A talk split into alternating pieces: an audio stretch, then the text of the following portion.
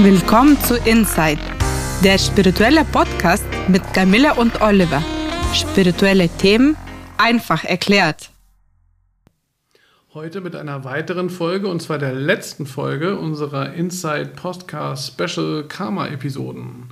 Missverständnisse rund um Karma und deren Auflösung. Heute Folge 7, warum Auflösung von Karma nicht heißt, nur anderen zu dienen und worum es beim Dienen spirituell gesehen wirklich geht. Ja, für die Auflösung von Karma hört man immer wieder, es ist hilfreich zu dienen. Aber was heißt das jetzt? Muss ich jetzt Butler werden oder Kammerzofe?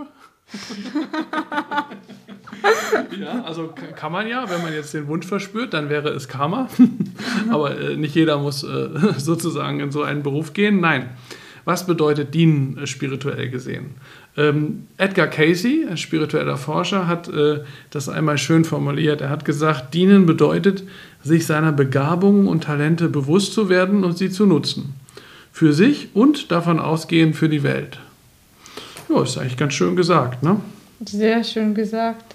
Er sagt, man soll sich bewusst machen, dass das Leben sinnvoll ist. Jeder Mensch hat bestimmte Begabungen und Fähigkeiten erhalten für seinen einzigartigen Lebensweg und seine einzigartige Weise zu sein. Und das ist sozusagen die Ausstattung für seine Mission in dieser Welt. Und diese Begabungen zu finden, zu erkennen, auszubauen und zu nutzen, das ist eigentlich das äh, Abenteuer des Lebens. Ich habe auch äh, heute ein Bild gesehen bei WhatsApp-Status von einer Frau, da, da stand, mhm. äh, es gibt dich nicht noch einmal, und das ist deine Stärke, das ist dein Talent. Ja, genau. genau, das ist der Punkt, ja. Erstmal das. Ja. Und dann gibt es noch die Sache mit der gelben Hose, ne?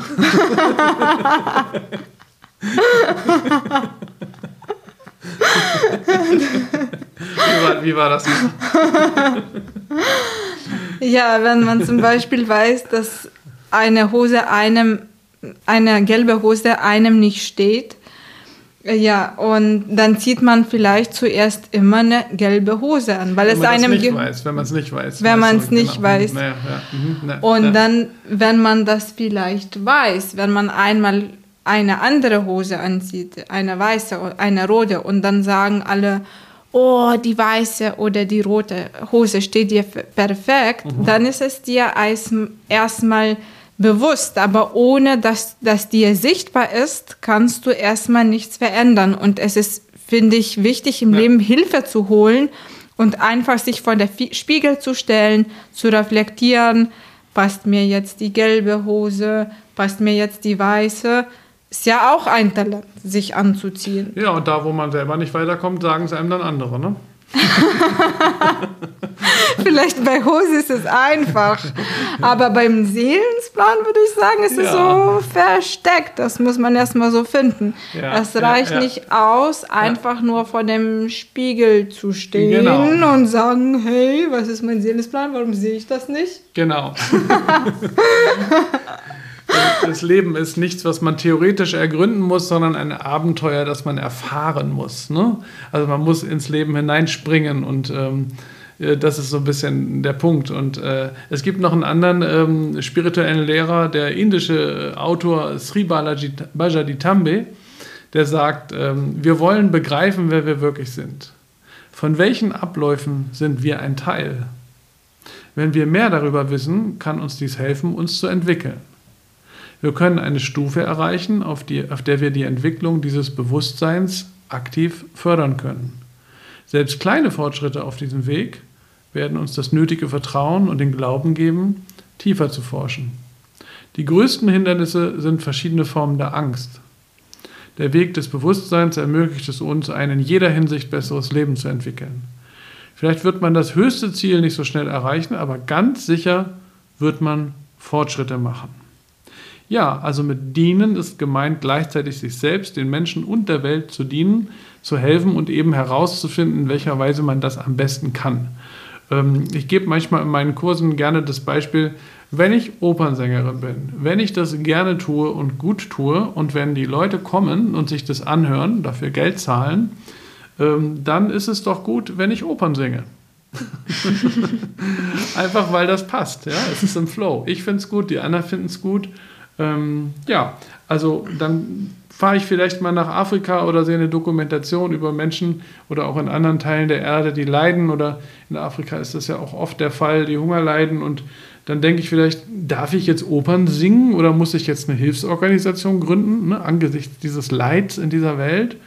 Und ähm, ja, dann ist die Frage, karmisch gesehen oder würde man sagen, nein, es ist okay, wenn du Opern singst, ja, und du kannst natürlich Hilfsorganisationen unterstützen. Vielleicht machst du eine Operngala, wo du die Einnahmen spendest, weil du hast schon genug Geld vielleicht, dann kannst du die Einnahmen spenden an eine Hilfsorganisation, aber wahrscheinlich ist es jetzt nicht dein Karma, eine Hilfsorganisation selber zu gründen. Das ist auch nicht unbedingt nötig, weil es vielleicht andere Menschen gibt, die das tun.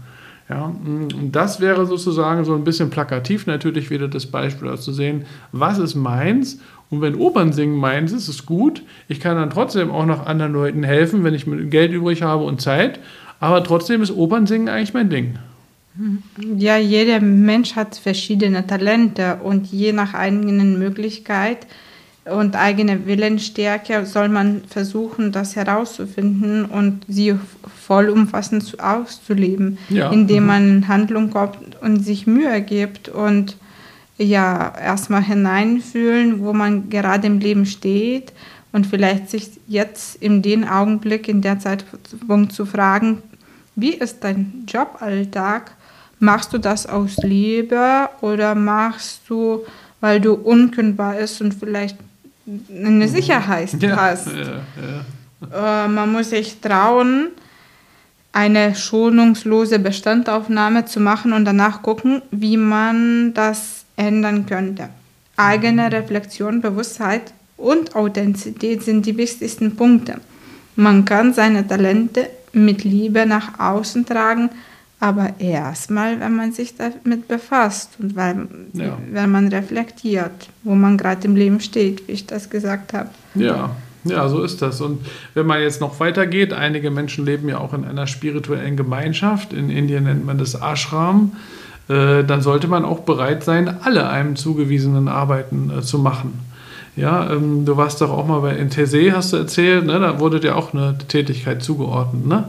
Glaube ich. Ne? Ähm, ja, mhm. ich habe äh, mhm. da war ich für Müll zuständig. Wir mussten immer von Hand zu Hand. oder wie? Müllentsorgung.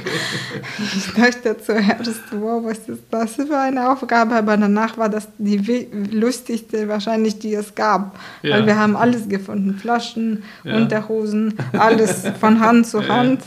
Wie so eine Kettenreaktion. Ja, und da arbeitet man gemeinsam mhm. und einfach diese Einfachheit, wo überall im Leben, also beim mhm. Reiki, beim Taizé, die Einfachheit ist einfach das, die Gen Genialität. Ja, das ist eigentlich immer das Beste. Und das kann dann auch mal sein, dass man einfach äh, irgendwas macht, was einem zugewiesen wird. Der Punkt ist, äh, spirituell gesehen, wenn man Interesse an einer Arbeit entwickelt, gegen die man sich zunächst vielleicht so ein bisschen wehrt, wird man später jede Art von Tätigkeit mögen die einem möglich ist. Äh, und so lässt sich auch immer mehr Willensstärke entwickeln. Ne? Das ist, und so kommt man ins wahre Dienen. Und das Beste ist natürlich, wenn das die Dinge sind, für die ich ausgestattet bin. Aber das kann auch mal was sein, was mich herausfordert, weil ich dann meine Komfortzone so ein bisschen erweitern kann und daraus sehr viel Gutes auch entstehen kann. Ja, und dann kann ich meinem eigenen Lebensweg immer weiter folgen und das Karma löst sich immer weiter auf. Ja, das war die letzte Folge unserer kleinen siebenteiligen äh, Reihe mit den Episoden zum Thema Karma, die ja eigentlich alle so ungefähr sieben Minuten dauern sollen. Ich glaube, das war auch eine Folge, die wieder so ein bisschen länger gedauert hat. Aber ähm, ja, wir wollten euch noch die Sachen sagen, die uns am Herzen liegen und ähm, haben wahrscheinlich ein bisschen überzogen. Ja, wie auch immer. Ähm, hat Spaß gemacht, die kleine Serie, oder? Sehr.